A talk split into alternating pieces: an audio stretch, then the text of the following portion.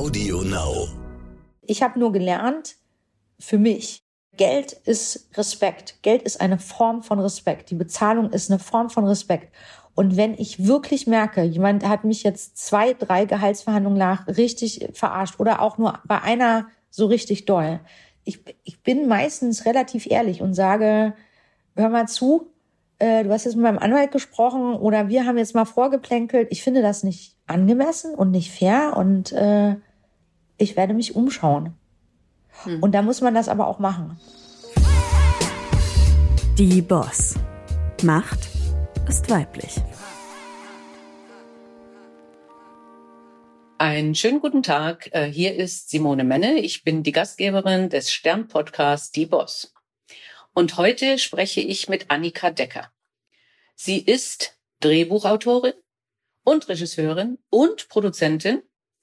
Sie schrieb die Drehbücher für enorm erfolgreiche Filme wie Kein Ohrhasen, Zwei Ohrküken und Rubbel die Katz und Traumfrauen äh, und High Society. Da führte sie auch Regie und sie ist Buchautorin. Also wahnsinnig, was sie alles tut. Und ich bin sehr gespannt auf unser Gespräch und die Erfahrung, die sie in diesen unterschiedlichen Rollen gemacht hat.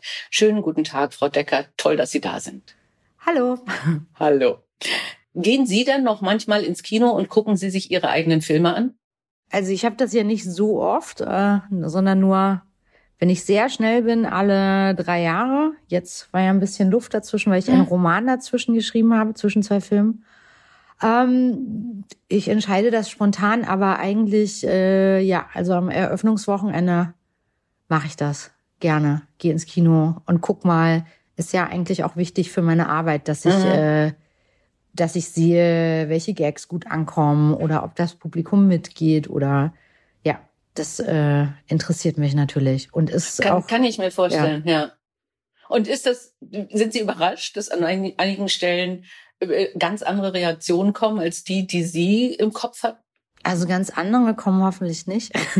Sehr schlimm, ja. Äh, ja, also technisch gesehen weiß ich das schon, also so, wo ein Gag ist oder wann ich einen Gag schreibe und, und so. Also ich bin jetzt selten total überrascht, aber natürlich äh, ähm, ist das im Prozess auch spannend. Also man, man kann nie voraussehen, wo jetzt der größte äh, Lacher ist. Das, das ist, das ist was äh, total Organisches, dass das dann so auch dann noch nachher noch im Schnitt entsteht. Und wir haben ja während der mhm. Schnittphase auch äh, ein, zwei Testvorführungen und da sitze ich dann äh, mit meinem Editor, also äh, oder früher ist das Cutter drin und gucke ähm, guckt die Leute an, die werden oft äh, mitgefilmt, äh, äh, so dass man das nochmal sich angucken kann im Nachhinein, weil kann ja auch sein, dass Leute ganz still sind, aber die ganze Zeit ein Lächeln auf dem Gesicht mhm, haben, während mhm. sie den Film gucken. Deswegen ist auch nicht immer der Lacher das Ausschlaggebende, äh, sondern ist jemand emotional im Film drin oder nicht. Und ähm, ja, es ist für uns total interessant, aber man kann sich damit auch verrückt machen, weil mhm weil das ist dann, je nachdem, es ist von Stadt zu Stadt verschieden. In Großstädten reagieren Leute anders als in Mittelstädten oder, oder total auf dem Land. Da kommen verschiedene äh, Themenbereiche besser oder schlechter an. Dann äh, ähm, ist vielleicht schönes Wetter draußen und es mhm. sitzen mhm. nur die schönen Wetterhasser im Kino. Dann ist das auch wieder eine kleine ausgewählte Gruppe. Also das, das kann man bis ins Unendliche steigern und, und eigentlich, um jetzt wirklich, wirklich, wirklich äh, glaube ich, ein angemessenes Gefühl zu haben, müsste ich eine Vorstellung mit 10.000 Leuten Minimum gucken, gleichzeitig, um ein Gefühl zu. Deswegen, ich mache mich damit nicht irre. Und man kann ja auch nicht immer schon alle Reaktionen im Kopf haben, wenn man schreibt. Ich denke, also ich, ich weiß, ja, weiß ja gar nicht, wie Drehbuchschreiben geht. Und ich glaube, es ist auch unterschiedlich. Sie haben ja auch mal gesagt, ganz am Anfang, da kriegen Sie auch Vorgaben. Ja, da wird auch gesagt, also ich stelle mir vor, dass in diesem Drehbuch äh, äh, Folgendes vorkommt und, äh, und dass äh, nee. mehr Männer als Frauen vorkommen und äh, nackte Frauen Ach. oder nicht? Also das wird Ach, das diese vorgegeben? Art von, ja. Nee, nein, nein, nein, nicht vorher. Nein. Das, also dieser Sexismus, den Sie ansprechen, ja. der findet so statt wie wahrscheinlich auch, da kenne ich mich natürlich äh, äh nicht, bin ich nicht befugt, aber alle anderen Ausgrenzungen typisch äh, finden so statt. Nein, das würde nie jemand, dafür sind äh, Leute dann zu klug mittlerweile, die in Führungspositionen sitzen. Okay. Also das heißt, Sie haben erstmal Freiheiten und können schreiben das, was Sie möchten.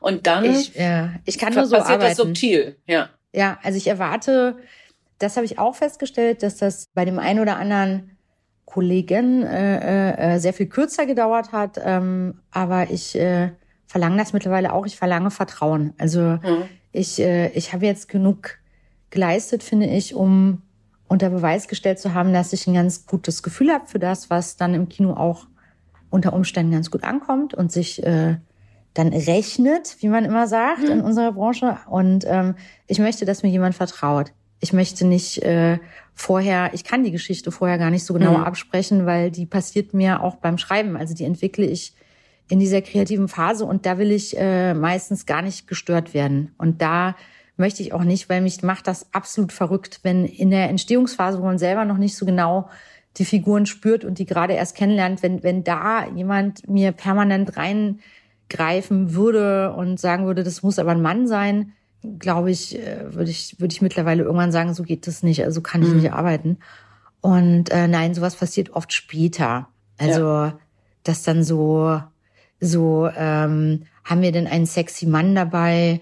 Was passiert denn in der Liebesszene? Und äh, klar, und da sind mir auch vehementere Sachen passiert. Also klar, Mhm. einmal hat ein Studioboss äh, gefordert, dass sich äh, eine Schauspielerin auszieht in der entsprechenden Szene. Und ähm, äh, klar, das sind dann harte Kämpfe hinter den Kulissen. Aber niemand würde sowas äh, vor vielen Zeugen oder so sagen. Das geht, das geht heutzutage nicht mehr. Aber ja, das wird dann immer so gemacht, dass ich es nicht so richtig, äh, Mhm. ja. Also man Mhm. spürt dann Druck, unbestimmten Druck und man wird auch abgestraft, wenn man das nicht erfüllt. Ich erfülle sowas aber natürlich nicht und habe das auch damals nicht getan. Und natürlich äh, äh, wird man dann an einer völlig anderen Stelle spürt man dann den Unmut. Aber so, Ja. ja. aber das ist, glaube ich, in allen allen möglichen äh, Geschäftsbereichen so. Absolut. Wollte ich gerade bestätigen. Also das ist auch in Konzernen so. Äh, da Ja. kommt es dann äh, anders. Ne? Also in irgendwelchen Besprechungen und auch subtil. Also weil jeder Ja. inzwischen natürlich sich vorsieht. Aber es passiert immer noch. Das stimmt. Weil- aber ja, Ihr Erfolg ja. hat Ihnen dann ja jetzt auch geholfen, dass Sie viel klarer sagen können, ey, also ich weiß schon, was gut ist. Das habt ihr gesehen und jetzt mache ich mein Ding. Ja, und also überraschenderweise, obwohl ich ein äh, latent unsicherer Mensch bin, also wie wahrscheinlich die meisten äh, Kreativen, ähm, weiß ich kreativ oft sehr, sehr genau, was ich will. Aber auch mich kann man äh, ähm, unter dem Motto, steht der Tropfen hüllt den Stein, äh, äh, stark verunsichern oder mir einfach den Spaß an der ganzen Sache nehmen. Ich darf ja Gott sei Dank äh, in einem sehr luxuriösen Bereich arbeiten, in dem ich große Budgets habe, was äh, die wenigsten Frauen in der ähm, Filmbereich haben. Gab es jetzt auch wieder eine neue Untersuchung und überhaupt äh, sehr wenige Frauen Regie machen. Also jetzt plötzlich und ich und ich krieg das immer mit. Also dann, wenn Zahlen so öffentlich gemacht äh, werden sollen, wenn dann am Ende des Jahres dann es irgendwelche Listen gibt und so. Jetzt äh, äh, wird teilweise in, in, in Bereichen das dann so erzwungen und dann wird immer gesagt, nein, es muss eine Frau sein. Und das Problem ist manchmal einfach dann jetzt, um gut auszusehen als äh, Betrieb, äh, braucht man diese ganzen Frauennamen plötzlich, aber die sind gar nicht aufgebaut worden. Die sind nicht gefördert worden. Mhm. Und, und Mhm. ähm, also deswegen äh, ähm, ist das, ja, ist das dann fast auch äh, absurd manchmal, dass ich, dass ich, äh, Ja, oder auch unfair, nicht? Auch das haben wir ja in Konzernen. Jetzt äh, muss es eine Vorständin sein äh, und dann wird entweder ein Vorstandsposten gebaut, ne? nur damit man eine Quote erfüllt, oder aber äh, eben eine Frau, die fast chancenlos ist, darauf gesetzt und hinterher wird gesagt, oh, siehst du, die Frau konnte es nicht. Und, und das finde ich dann äh, noch schlimmer. Ja, ne? aber ich weiß manchmal auch nicht, wo da die Lösung ist. Und was ich auch beobachtet habe, und da gibt es ja auch Statistiken, ist, dass, ähm, und deshalb gibt es ja auch so ein Ungleichgewicht, also dass, dass Führungskräfte am liebsten einen Menschen einstellen, der sie Mhm. an sich selbst erinnert. Und bei einem sehr mächtigen, sage ich mal, alten weißen Mann ist das eben ein jüngerer, dementsprechender Typ. Und, ähm, und ich habe das Okay, jetzt sage ich was. Ich weiß nicht, ob ich mich vergaloppiere, aber es ist jetzt nur meine Erfahrung in meinem Umfeld. Ich habe oft erlebt, dass wenn diese, diese äh, Machttypen dann quasi gezwungen sind, eine Frau einzustellen, stellen sie eine ein, die sich das Mindset von einem alten weißen Mann angeeignet hat und auch keine besonders angenehme Führungskraft ist. Und deshalb hoffe ich, dass durch diese Zwangssituation trotzdem dann vielleicht manchmal jemand nach oben gespült wird, der jetzt gar nicht die typische Klischee mhm. Äh, äh, toxische Dominanz äh, Führungspersönlichkeit ist. Also das würde mich sehr freuen, weil das ähm, ich habe das auch oft erlebt, also so in der alten Riege, dass das da manchmal keinen großen Unterschied macht. Das ist dann entweder ein sehr bärbeißiger, ja. bärbeißiger Typ oder die, die, gleiche Variante in, in weiblich, die, die sich angepasst hat als einzige äh, Frau im, äh, in den 80ern. Und ähm, da habe ich auch ein paar interessante Interviews gelesen, auch über Führungsstil am Set und so. Hat auch Doris, Doris Dörrie äh, erzählt, dass sie auch dachte in den 80ern, man muss so so mhm. reinrumpeln und so Dominanz demonstrieren, weil das so gelernt wurde. Und ja, ja. nee, also ähm, kann ich Ihnen bestätigen. Also äh, das, äh, das wird ja häufig gesagt, das sagen ja auch häufig Frauen, äh, ich möchte gar nicht nach da oben, weil dann muss ich ja werden wie ein Mann. Ja, und äh, und das war sicher in der Vergangenheit auch wirklich ganz stark, dass die Rolle übernommen wurde und so gelebt wurde, äh, wie die Männer sie gespielt haben. Ja. Äh, oder aber, das habe ich auch erlebt, es werden Frauen ausgesucht, äh, die dann manchmal auch so ein Mädchenschema haben und äh, und sagen, sie, sie machen genau das, was gewünscht ist, mhm. nicht? Also, äh, aber selten diese diese Gleichberechtigung. Und äh, ich bin absolut für die Quote in mhm. der Hoffnung, dass es diverse Besetzungen gibt. Und äh, Sie selber schreiben ja auch, Sie suchen auch in Ihren Besetzungen diverse Teams, weil die sind halt, die bringen ja viel mehr Impulse und, und, und ja. äh, äh unterschiedliche Perspektiven ein und helfen dadurch ja auch. Ne? Ja, also ich finde, ich finde es, ich finde es einfach auch angenehm, wenn ähm, es nicht nur eine Sorte Mensch um mich rumgeht. Also da, da, da mhm. kann ich auch mhm. wenig lernen. Und ähm, und ich bin, ich bin, glaube ich, so gebeutelt von dieser klischeehaften, äh, toxischen Männlichkeit, dass ich das versuche.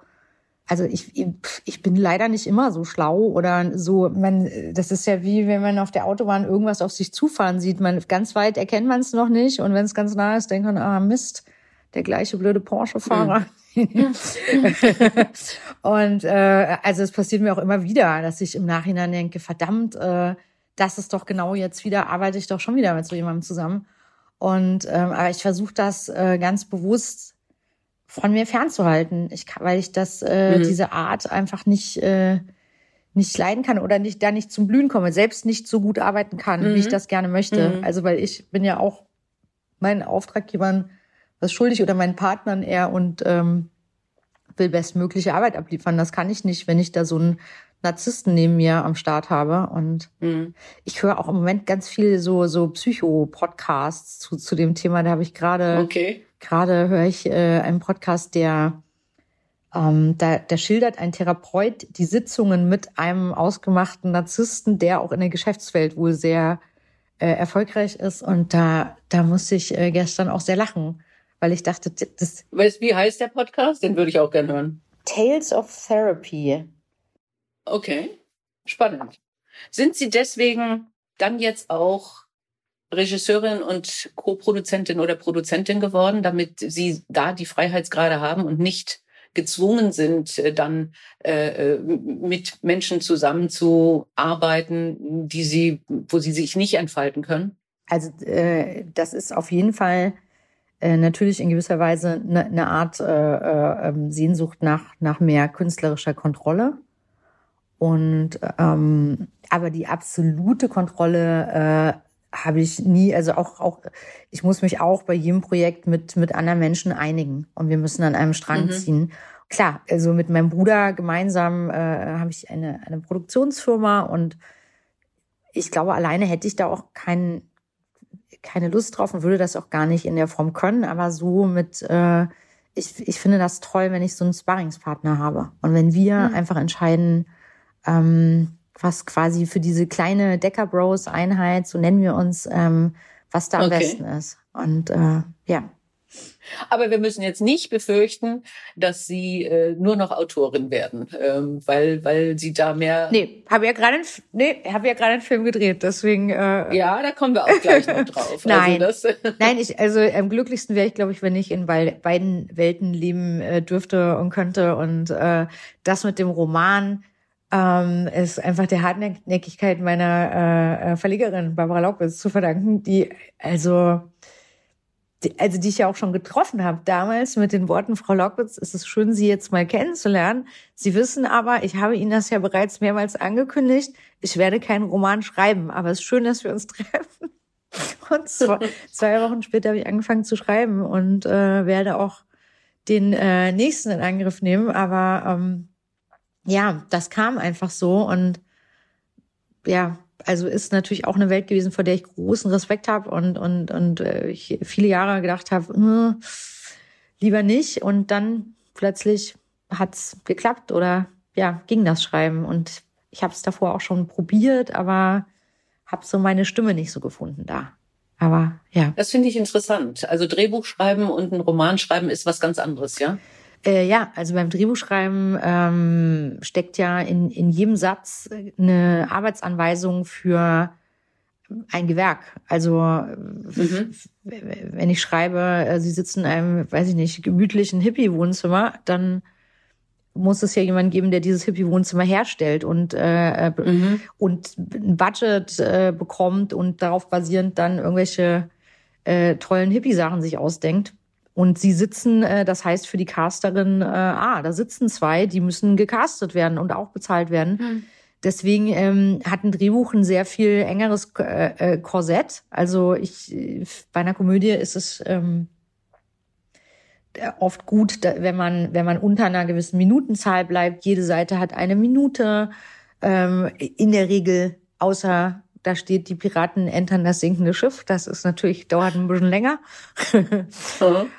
ähm, und äh, das habe ich beim Roman ja nicht. Oder beim Roman kann ich einen grünen Elefanten reinschreiben und dann kommt keiner und mhm. sagt, mhm. wo kriegen wir denn jetzt diesen grünen Elefanten her und wie viele Tage brauchen wir den?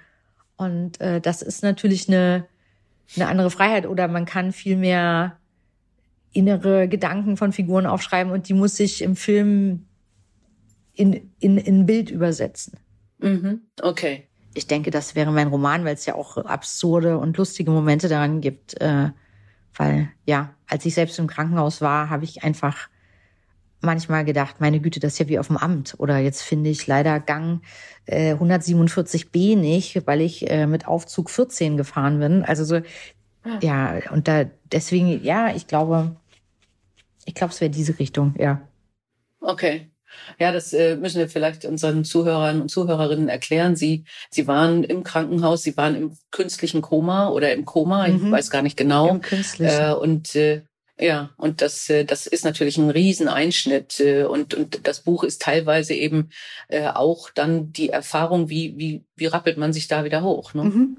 Ja, ich wollte so ein bisschen ein Kämpferin-Buch schreiben und äh, mal so ein bisschen eine andere Sicht auf äh, Kranksein beschreiben. Das war so mein Wille, etwas darüber zu schreiben, was, was das für ein Kampf ist oder wie akribisch und diszipliniert äh, man sein muss, um gesund zu werden. Also, dass das richtig Arbeit mhm. ist und dass man äh, genervt ist und aufgeben will. Und dann äh, hat man aber wieder äh, einen, einen, einen äh, unheimlich schönen Abend mit irgendeiner Mitpatientin, mit der man in der Reha sitzt und plaudert. Und aber diese andere Welt, deshalb heißt es auch wir von der anderen Seite, mhm. ähm, weil ich in so einer Art Paralleluniversum dann plötzlich ein ganz anderes Leben hatte und ähm, eben noch äh, irgendeinen roten Teppich lang spaziert bin und dann äh, bumm lag ich in diesem Bett und das äh, oder oder wie man sagt ja immer in guten wie in schlechten Zeiten und das tatsächlich mal zu erleben, also bevor man 80 mhm. Jahre alt ist, äh, war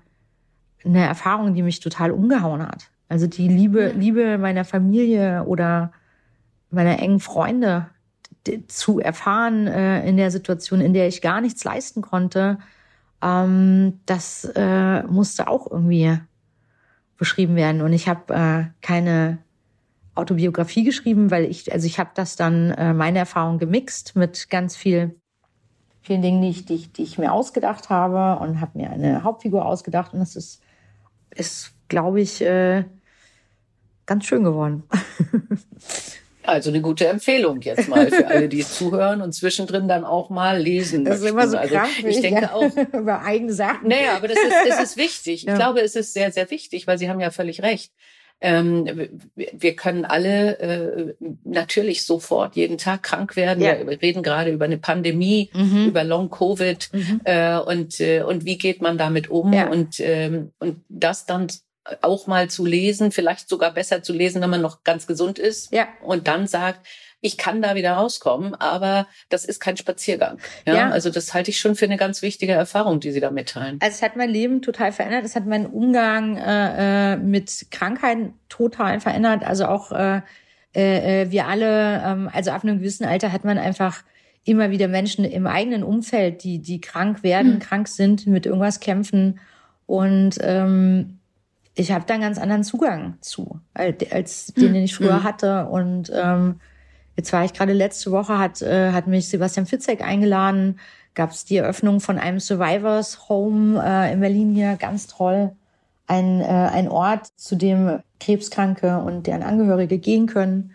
Und da ist ein schöner Garten, da gibt's Angebote, die, die ganz weit weg sind vom Thema Krankheit. Da kann ich irgendwie äh, tanzen lernen, meinen Körper wieder spüren. Mhm. Oder da sitzen auch Ärzte mit ganz, ganz viel Zeit und Ärztinnen und ähm, die kann ich dann alle möglichen Sachen fragen. Und ähm, ich finde das ganz toll und bin mit einer Freundin hin, die betroffen ist und da äh, ist die ein oder andere Träne geflossen, weil äh, das wirklich sehr ergreifend war, dass ähm, so viele Menschen sich da versammelt haben, die über drei Ecken oder nur über eine halbe Ecke damit zu tun haben und da jetzt so einen Platz haben, an den sie gehen können, wenn, vielleicht wenn man auch gerade gar nicht weiter weiß.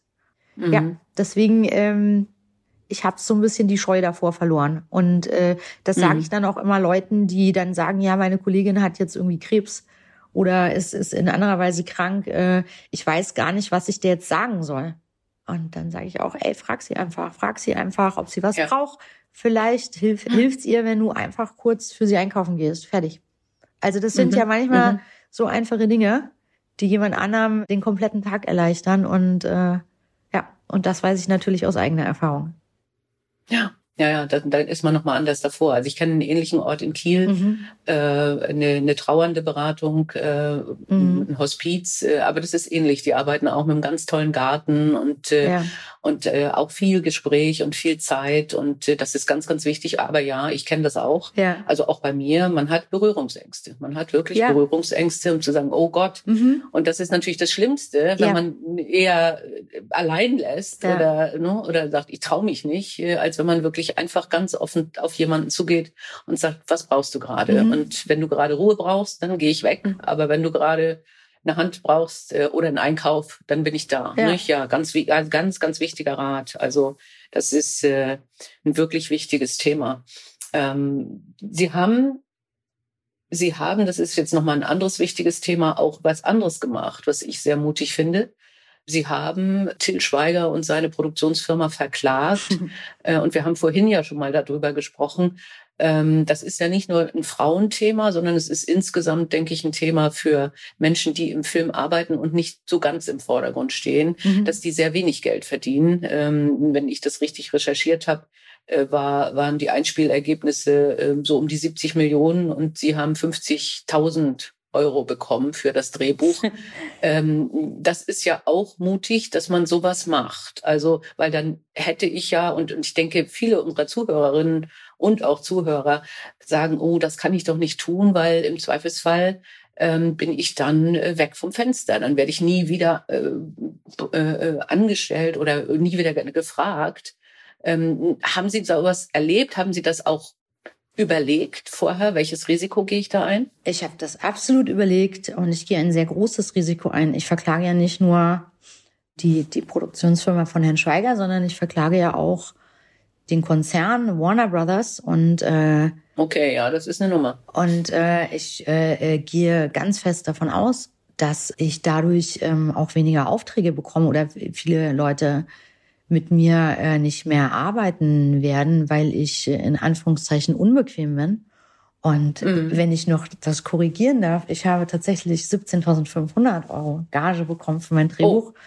Und dann gab es so eine Art Schenkung im Nachhinein oder wie auch immer das betitelt war. Aber ähm, ja, und äh, deswegen äh, war das natürlich schön für mich, dass diese Sache äh, auch vor Gericht ähm, gewonnen habe es hat ja auch einen Kameramann gegeben, mhm. äh, der bei das Boot äh, ja. geklagt hat. Äh, äh, und äh, aber es hat sehr, sehr lange gedauert, bis er Recht bekommen hat. Mhm. Äh, und, äh, und auch da hat man natürlich äh, gemerkt, das ist ein Riesenkampf gegen sehr, sehr mächtige ja. äh, Menschen äh, oder Firmen, die natürlich äh, große Rechtsabteilungen haben. Und äh, ja. von daher haben, das haben ist also, Sie oder auch der Kameramann. Das ist schon, mhm. schon ein ganz einfaches Bild. Es ist ein wirklich einfaches Bild. Also wenn ich und ich habe, ähm, das ist für mich nicht meine Lieblingssituation, in einen Gerichtssaal zu gehen. Und ähm, ich bin, also ich bin den deutschen Gerichten sehr dankbar, dass sie das genauso sehen wie wir. Aber äh, ähm, ich gehe da rein in diesen äh, Saal oder Raum. Also natürlich war mein Bruder zur Unterstützung dabei und mein Mann etc. Mhm.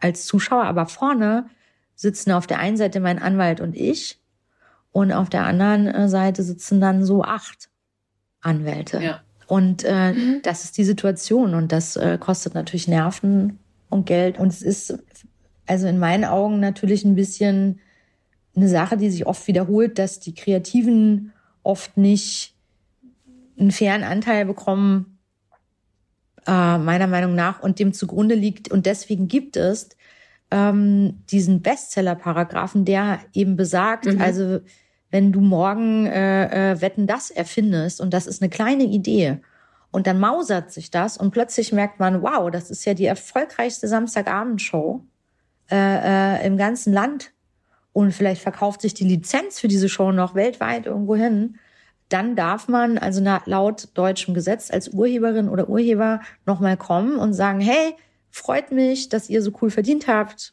Bitte gebt mir einen kleinen Teil ab. Und da geht es jetzt nicht darum, äh, dass man davon dann 50 äh, Prozent kriegt oder 20. Also es geht um sehr viel weniger, aber auch das ist äh, hart umkämpft. Und es ist noch keine Selbstverständlichkeit, dass äh, die, die viel damit verdienen, dann auch sagen, proaktiv, hier, hier hast du was. Das ist, es wird erstmal gemauert. Mm, ja, so, ja. Hm. Hm. Was war denn der Auslöser, dass Sie prozessiert haben? Gab es einen bestimmten Auslöser oder hat sich das kulminiert über, weil es war ja ein paar Jahre später, dass Sie es gemacht haben? Ähm, es gab keinen konkreten Auslöser. Ähm, ich glaube, das ist einfach der Erfahrung, die ich dann irgendwann im Geschäft hatte, äh, geschuldet. Und ähm, also man kann sich diese Zahlen nicht vorstellen oder irgendwie errechnen. Das ist also sehr kompliziert. Äh, und ich, ich klage ja auch, auch nicht an Beteiligung an Kinoerlösen, sondern an diesen ganzen äh, Folgeerlösen, die da äh, äh, kommen, oder Erträgen, Erträge muss man irgendwie sagen, äh, juristisch. Mhm. Aber ich, ehrlich gesagt, ähm, habe ich äh, äh, ganz vertrauensvoll äh, zusammengearbeitet mit dieser Firma oder diesen Firmen und äh, ich bin lange Zeit gar nicht auf die Idee gekommen, so richtig, dass das alles nicht fair ist oder was da für Summen umgesetzt werden. Und äh, ja, also klassischer, weiß ich nicht, Anfängerkram vielleicht. Mm, und, und, irgend, mhm. und irgendwann, äh, sehr spät, also ein paar Jahre ähm, nach, nach meinem ersten Film als Regisseurin und so, und irgendwann man kriegt ja nie so richtig Einblick in diese Zahlen. Also auch, mhm. auch als Co-Produzenten haben wir nicht in alles Einblick. Das ist das ein sehr gut gehütetes Geheimnis, aber irgendwann, ich habe bei manchen äh, Dingen gedacht, das ist so eine Art Nebenerwerb. Also da ist, wird gar nichts verdient oder mhm. und ähm, ja, dann bin ich eigentlich irgendwann mal nur zur Beratung, einfach um sicherzugehen, dass das alles schon seine Richtigkeit hat, was ich mir sehr gewünscht habe zu diesem berühmten Anwalt gegangen, der das Boot mit dem Kameramann verhandelt hat. Mhm, mh, ja. Und der hat mir nach einem Beratungsgespräch das absolute Gegenteil gesagt.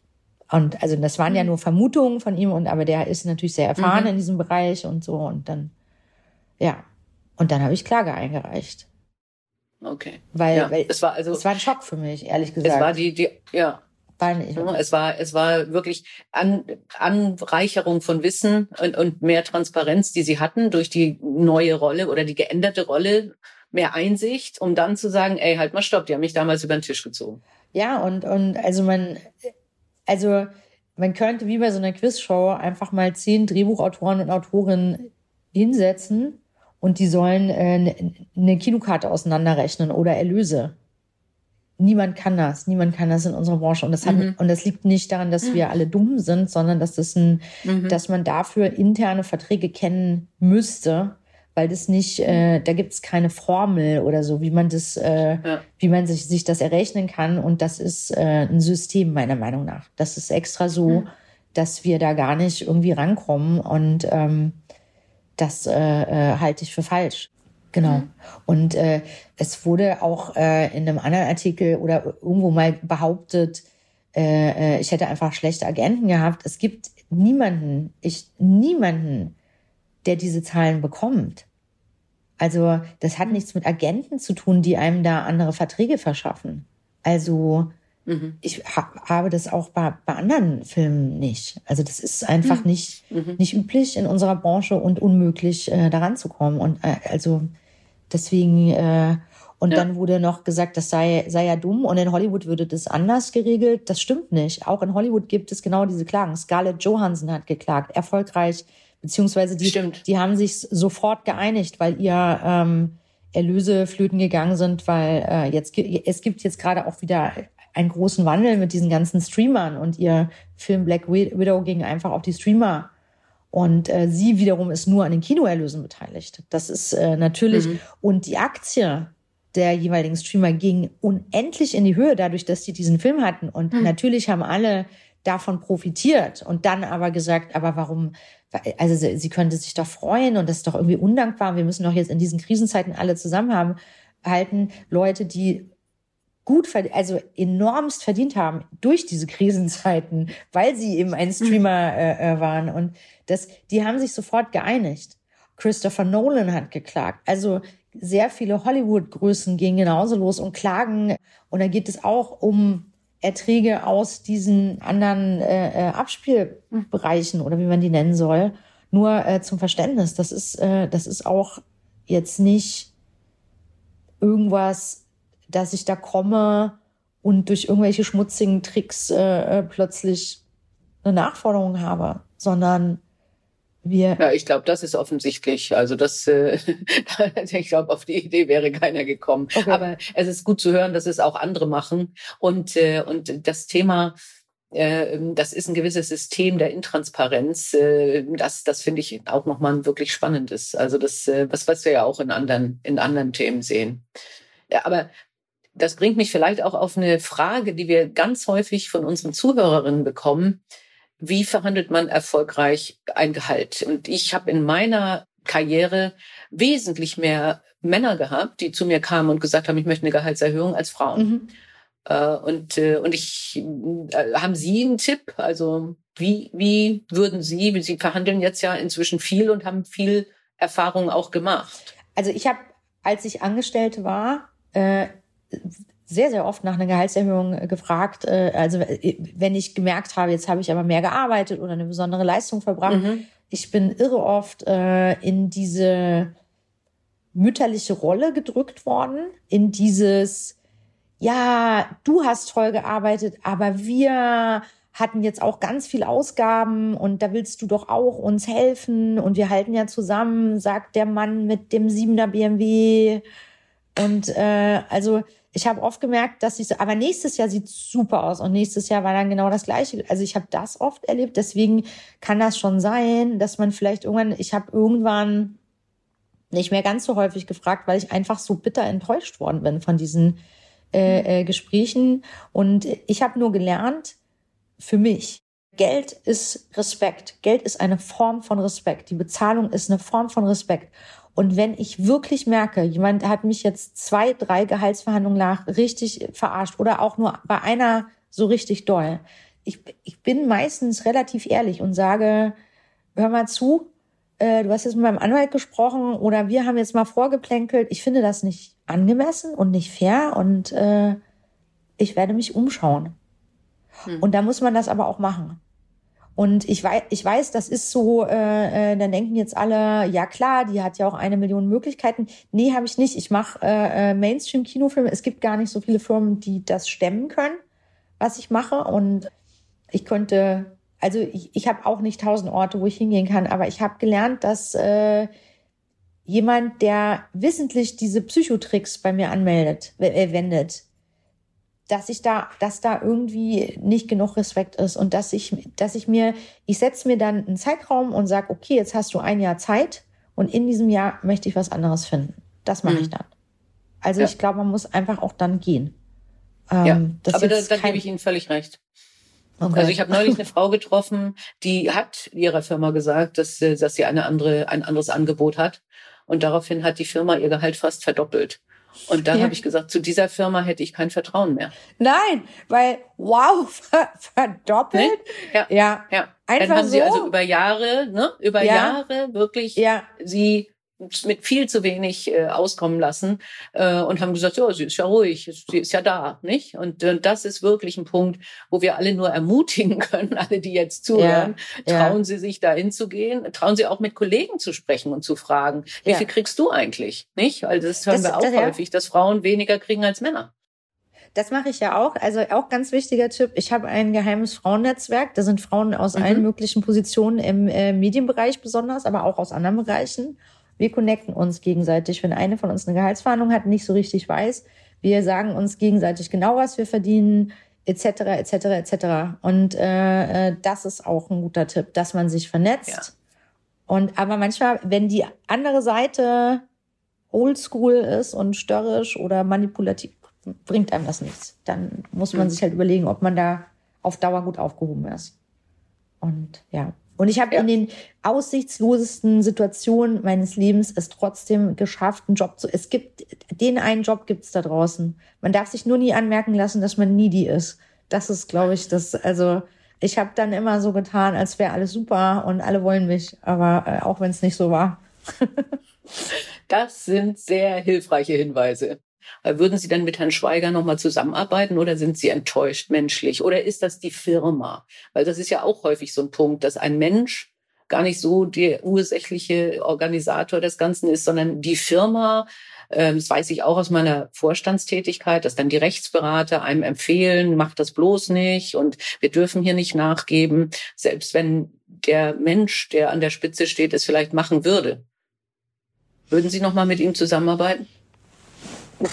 Ähm, äh, also ich glaube, es sieht jetzt beidseitig nicht, nicht so aus gerade. Ja, ja. Also ich, ich habe das jetzt selten erlebt, äh, dass Leute, die sich verklagen, aber äh, ich, also für mich ist das gar nichts. Äh, ich versuche das nicht persönlich zu sehen. Ich versuche es so zu sehen, dass ich ähm, einfach nicht fair bezahlt wurde. Mhm. Und ich sag's grundsätzlich ist es so, es gibt immer Rechtsberater und es gibt wahrscheinlich auch manchmal unmögliche Situationen, aber am Ende sitzt da, sitzen da immer noch Menschen und man kann auch in schwierigen Situationen sagen, nee, ich will das jetzt anders. Also die Wahl hat man, glaube ich, als Mensch immer. Und ich habe das auch in völlig anderen Situationen auch erlebt. Bei einem Film, wo dann so, so komisch rumgelogen wurde und so weiter. Und dann ähm, ja, haben Leute manchmal Angst äh, vor den Mächtigen und dann, ja, aber man hat eigentlich immer die Wahl. Also man kann mhm. immer, immer irgendwie mit geradem Rücken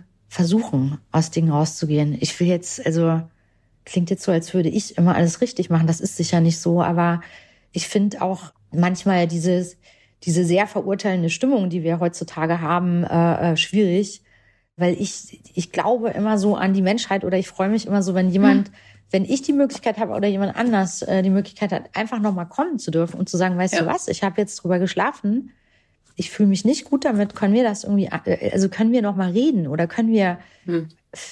also das, ja, gut, in, also in dieser ganz, gerichtlichen ganz, Sache. Ganz wichtig. Ja. Ja. ja, klar, wenn man, wenn man vor Gericht ist, muss man es jetzt erstmal durchziehen. Aber ich denke, es ist eine ganz wichtige Sache. Äh, ich denke es auch äh, durchaus aus meinen vorherigen nee, Positionen, ja. weil ähm, man trifft ja auch manchmal Entscheidungen und weiß gar nicht alles. Und hinterher erfährt man dann Sachen und stellt fest, oh, äh, es ist eigentlich anders. Und dann mhm. muss man die Größe haben, zu sagen, ich habe eine falsche Entscheidung getroffen. Ja. Äh, und, und man muss auch die Größe haben, sich zu, zu entschuldigen. Aber gleichzeitig finde ich auch wichtig, was Sie eben gesagt haben. Und das, denke ich, äh, ist auch ein guter Rat. Äh, an, an gerade auch junge Frauen in der Karriere zu sagen, also manchmal muss man dann aber auch den Mut haben zu sagen, das mache ich nicht mit. Ja, auch ich kann, äh, äh, wenn ich wenn ich das möchte, äh, nächste Woche sagen, äh, wir stoppen das. Das mhm. geht. Man ist da nicht einfach so drin. Also sowohl ein Konzern als auch eine kleinere Firma kann jederzeit sagen, so, ich möchte mich anders einigen. Das geht. Mhm. Mhm. Also und äh, am Ende, meiner Meinung nach, geht es um eine faire Bezahlung einer Kreativen. Und äh, klar, und die andere Seite findet das fair, dass ich 17.500 Euro bekommen habe für diesen dann äh, ähm, doch großen Erfolg. Und ähm, ich finde das nicht fair. Und darum mhm. geht's. Es ist eigentlich was ganz Unemotionales. Ja. Naja, und aber gleichzeitig machen Sie das auch für andere, oder? Die vielleicht nicht so so stark sind. Ja, ich habe festgestellt, äh, äh denn wir haben ja uns so ein bisschen, also die Situation von Drehbuchautoren und Autorinnen in Deutschland ist nicht besonders gut und wir haben keine besonders große Lobby. Wir haben nicht wie in Amerika die Writers Guild, ähm, die sehr, sehr mächtig ist, aber auch die sind irgendwann mächtiger geworden. Und aber auch hier in Deutschland haben wir uns irgendwann zusammengesetzt und haben gesagt, da läuft was äh, schief, weil wir haben alle die gleichen Geschichten. Und da habe ich aber auch festgestellt, dass ähm, ich vielleicht in einer besseren Situation bin. Und also als ich dann der, den Kollegen und Kolleginnen über meinen Prozess äh, berichtet habe, habe ich gemerkt, äh, äh, weil ich will ja, dass sich was ändert. Mhm. Und habe ich gemerkt, wie notwendig das ist, denke ich. Mhm. Weil wir äh, ja einfach da, also wir, wir denken uns eine Geschichte aus, wir schreiben die auf das kostet äh, Blut, Schweiß und Tränen. Und das ist nicht so, wie manche Leute denken, äh, ich werfe dir mal eine Idee zu. Nein, die Ausarbeitung einer Idee, das ist die eigentliche Arbeit, das in, in Akte zu unterteilen und, und, und Figuren zu entwickeln. Und diese Idee kann ich genau einmal verkaufen und jemand anderes läuft damit rum und verkauft diese Idee hundertmal, mehrere hundertmal. Hm. Und, ich, und ich sehe keinen Pfennig. Und das, das kann ja nicht, und genau deswegen gibt es diesen Paragraphen, damit das nicht mhm. passiert. Mhm. Das Problem in unserer Branche ist aber, das wird sehr wenig angewendet. Und äh, der Verdacht liegt natürlich nahe, mhm. dass da große Angst herrscht. Und ich habe auch Angst, dass ich irgendwie nie wieder, nie wieder einen Job finde. Aber im Moment sieht es Gott sei Dank nicht so aus. Und ich, ich kann vielleicht besser mit dieser Angst leben als jemand, der jetzt gerade am Anfang steht. Mhm. Ja, ganz sicher. Das ist, ist ein, ein gutes, guter Kampf äh, für, für auch für andere. Aber das bringt uns ja vielleicht auf die Zukunft, äh, denn es kommt ja dieses Jahr ein neuer Film von Ihnen raus, äh, yes. wo Sie Autorin, äh, Regisseurin und Co-Producerin sind. Und mhm. äh, erzählen Sie ein bisschen darüber. Ähm, äh, der Film heißt äh, Liebesdings und ähm, wir machen immer schon Witze, äh, das hat eine, eine Journalistin sogar äh, gesagt, dass der, der Film ist ein trojanisches Pferd, ein bisschen. Es ist eine, eine schöne Liebesgeschichte. Es gibt eine ganz, ganz tolle deutsche neue ähm, Hauptdarstellerin, die meine Casterin äh, gefunden hat, äh, die, oder was heißt gefunden, sie hat ja vorher schon gelebt, aber die wir für ja. diesen Film gefunden haben. Luzi Heinze ähm, spielt zusammen mit äh, Elias Mbarek, den man natürlich kennt, äh, mit dem ich schon lange befreundet bin. Er spielt, würde ich sagen, einen nicht äh, ganz so typischen Mann. Er spielt einen Superstar, äh, einen Filmstar, der ausgebrannt ist, der irgendwie in so einer Sackgasse in seinem Leben angekommen ist und äh, äh, dummerweise genau an dem Tag, an dem er jetzt irgendwie merkt, es geht nicht mehr, ich muss jetzt Interviews geben für meine neue Premiere, für meinen neuen Film Traummann. Okay. ähm, äh, da gerät er äh, der, sagen wir mal, sehr klugen, sehr gewieften äh, Boulevardjournalistin äh, äh, Bettina Bamberger in die Finger. Und die spielt äh, fantastisch meine Freundin Alexandra Maria Lara, ihre erste Bösewichtin. Und die äh, treibt ihn in die Enge und äh, dann kommt so ein bisschen was raus und wir ahnen, dass er ein düsteres Geheimnis hat. Und er muss untertauchen. Und durch äh, einen Zufall und eine Verwicklung landet er an einem feministischen LGBTQ plus äh, Off-Theater, eins von diesen kleinen Theatern, die es auch in Berlin so viel gibt. Also ich habe mich da ausgetobt. Ich habe da alles reingepackt, äh, äh, was mich so beschäftigt hat. Äh, ich bin ja auch Feministin und dann, dann hm. ist mir aufgefallen, da habe ich Untersuchungen gelesen, dass, ähm, dass äh, zum Beispiel jeder Mensch oder fast jeder kann ziemlich anatomisch genau einen Penis zeichnen, aber fast niemand eine Klitoris. Okay. Und dann habe ich gedacht, gut, dann setzen wir die doch mal Elias Emmerich auf den Kopf. Als, äh, weil es gibt, es gibt so äh, feministische Künstlerinnen, die machen ganz tolle, okay. wunderschöne, wir haben wunderschöne Hüte gebaut, die eigentlich fast aussehen wie Orchideen. Und wir hatten durch Corona auch eine Krankenschwester am Set, die die Tests mit uns durchgeführt hat und diese mhm. ganzen Corona-Regeln. Die, die hat es nicht gleich erkannt. Habe ich immer gesagt, was ist mhm. das? Und habe es mir mhm. selber aufgesetzt. Und sie hat gesagt, ja, ich weiß es nicht, eine Blume. Und und äh, deshalb, das hat mich interessiert. Und daraus habe ich dann ähm, verschiedene Acts am Theater entwickelt. Es gibt Stand-up-Comedy. Elias Mbarek macht Stand-up-Comedy, ganz toll. Okay. Und ähm, auch die anderen äh, Figuren, jeder hat seinen persönlichen Stand-up. Da geht's um ähm, äh, Hormone, um Sexualität, um alles Mögliche. Und ähm, ja, und natürlich ist es im und Großen deswegen, und deswegen trojanisches Pferd, ja, weil es ja. eigentlich wenn man einfach nur hört, okay, berühmter Schauspieler äh, landet in einem Frauentheater und verliebt sich, ähm, dann hört sich das an wie ein ganz normaler Plot, so wie Notting Hill oder so, äh, ja. bloß umgedreht. Ja, das wäre toll. ja. ja, das wäre toll. Ja. Ich wünsche es Ihnen. und dann also versteckt in dem Pferd sind dann aber die feministischen Themen, ja? Ja, also die ja auch die letzten Jahre äh, äh durch die äh, Presse gegangen sind und, und die Gemüter erhitzt haben. Und ich versuche das auch auf äh, teilweise was ganz Pragmatisches runterzukrochen. Also worum geht's da eigentlich? Oder oder ähm, ich habe auch gar keine Lust gehabt, den klischeemäßigen Macho zu schreiben, der in diese Welt kommt. Weil ähm, die, den finde ich als Männerfigur absolut überholt. Und den, also den will ich ja schon im wirklichen Leben gar nicht mehr sehen. Und, mhm. ähm, und ähm, ja, also ich glaube, wenn man Lust hat, einfach nur eine schöne Liebesgeschichte und eine Komödie anzugucken, macht das Spaß. Und ich glaube, wenn man sich für all diese Themen interessiert und die deutschen Komödien total platt und scheiße findet, macht es vielleicht auch Spaß. Ähm, also ich bin gespannt. Aber ich habe schon gehört, wir haben auch ein, äh, ein Tampon-Ballett. Und äh, was ich sehr cool finde, die tanzen zu Bleeding Love. Und ich habe schon mitbekommen, also wir sind, unser Trailer ist, ist äh, zum Beispiel auch auf einem Sender nicht äh, gezeigt worden, äh, weil da auch Kinder zugucken und die könnten einen Tampon sehen und sich furchtbar erschrecken. Das, das ist ja nicht also, wahr. Doch, aber deswegen. Aber also gleichzeitig, aber gleichzeitig gibt es Harry Potter und Herr der Ringe, wo Köpfe abgehauen werden.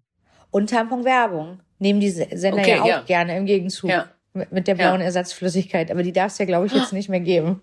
Weil ich habe mal okay. genau geguckt, aus mir kommt nichts Blaues raus. Also das ist halt Bei mir einfach. auch nicht. okay. Naja, aber ich, ich kenne es ja vom Filmemachen, dass immer, äh, wenn ich in einem Film, ich hatte auch mal einen äh, Verhütungsring in einem Film bei Traumfrauen, da lag einfach eine Pappschachtel in einem Kühlschrank und das war ein Riesending, ein Riesenthema. Das sollte rausgeschnitten werden, das ist unappetitlich, das könnte Zuschauer abschrecken und äh, es war eigentlich nur eine Pappschachtel. Also es war, und mhm. es war dramaturgisch absolut notwendig, ähm, den zu zeigen. Und äh, da, da und in vielen, vielen anderen Situationen habe ich äh, erfahren, dass, äh, dass man wirklich für die, die dürfsten Sachen, die einer weiblichen Lebensrealität entsprechen, äh, kämpfen muss, richtig kämpfen und dass die mhm. als eklig empfunden werden. Und was ein ganz komisches Gefühl ist, wenn man in der Besprechung sitzt und denkt, Moment mal, das Eklige habe ich ja auch. Also, mhm. was denkt ihr denn dann über mich? Wenn das ja. so wider widerlich ist, also wenn wir Leute damit vertreiben, dass eine Pappschachtel im Kühlschrank liegt, wow. Wann kommt der Film? Wann kann man ihn sehen? Ab 7.7. Äh, äh, läuft er in den deutschen Kinos. Ich hoffe in allen. Mhm. Mhm. Ich hoffe auch. Ich hoffe in Kiel. ja. Ja, also ich glaube wirklich, er macht ganz viel Spaß. Und wir haben jetzt so, äh, also der Cast hat schon geguckt und ähm, und ich habe ja auch äh, die Reaktionen innerhalb dieser Riesenfirma Konstantin Film mitbekommen und ähm, bis jetzt haben alle Spaß. Also okay, weil, super. weil die Leute würde ich jetzt nicht zwingen, begeistert sein zu müssen oder so. Und also bis jetzt, äh, ja. Es, okay, ich glaube, es cool. ist was Neues. Mhm. Klasse. Äh, ich fürchte, wir müssen zum Ende kommen. Ähm, ich stelle am Ende immer eine Frage ähm, und die kommt aus Bewerbungsgesprächen, nämlich was wäre der Titel Ihrer Autobiografie? Nun haben Sie ja schon ein bisschen halbbiografisch geschrieben, aber jetzt mal am Ende Ihres, Ihrer Karriere, Ihres Lebens mit 80 oder so, was könnten Sie sich vorstellen, wäre der Titel Ihrer Autobiografie? Mm. Ähm sowas wie ich habe keine Angst vor euch. Ja, Oder klasse. ja, aber das zeigen sie ja auch. Obwohl sie gesagt haben, und das finde ich Obwohl ich sehr noch, viel noch, Angst habe. ich wollte gerade sagen, sie haben ja vorhin ja. gesagt, sie sind, sie sind eher ein unsicherer Mensch. Und trotzdem, das zeigen sie mit allem, was sie tun, überwinden sie das und, und machen dann mutige Sachen. Und das ist, denke ich, eine ganz wichtige Botschaft. Ich glaube auch. Also meine Botschaft an alle schüchternen, leiseren Menschen da draußen. Das äh, heißt gar nichts. Und ich mhm. habe auch schon viele laute, bollerige Leute erlebt, die nur diese eine Waffe haben, sonst gar nichts. Mhm. Die klappen ja. dann irgendwann zusammen. Deswegen kämpft weiter. Super, das ist ein super Schlusssatz. Ganz toll. Ganz herzlichen Dank für Ihre Zeit und, äh, und die Offenheit. Und äh, ich bin sehr gespannt auf den Film. Dankeschön. Vielen Dank, vielen Dank. Hat mich sehr, sehr gefreut. Hat mir riesigen Spaß gemacht. Die Boss. Macht ist weiblich.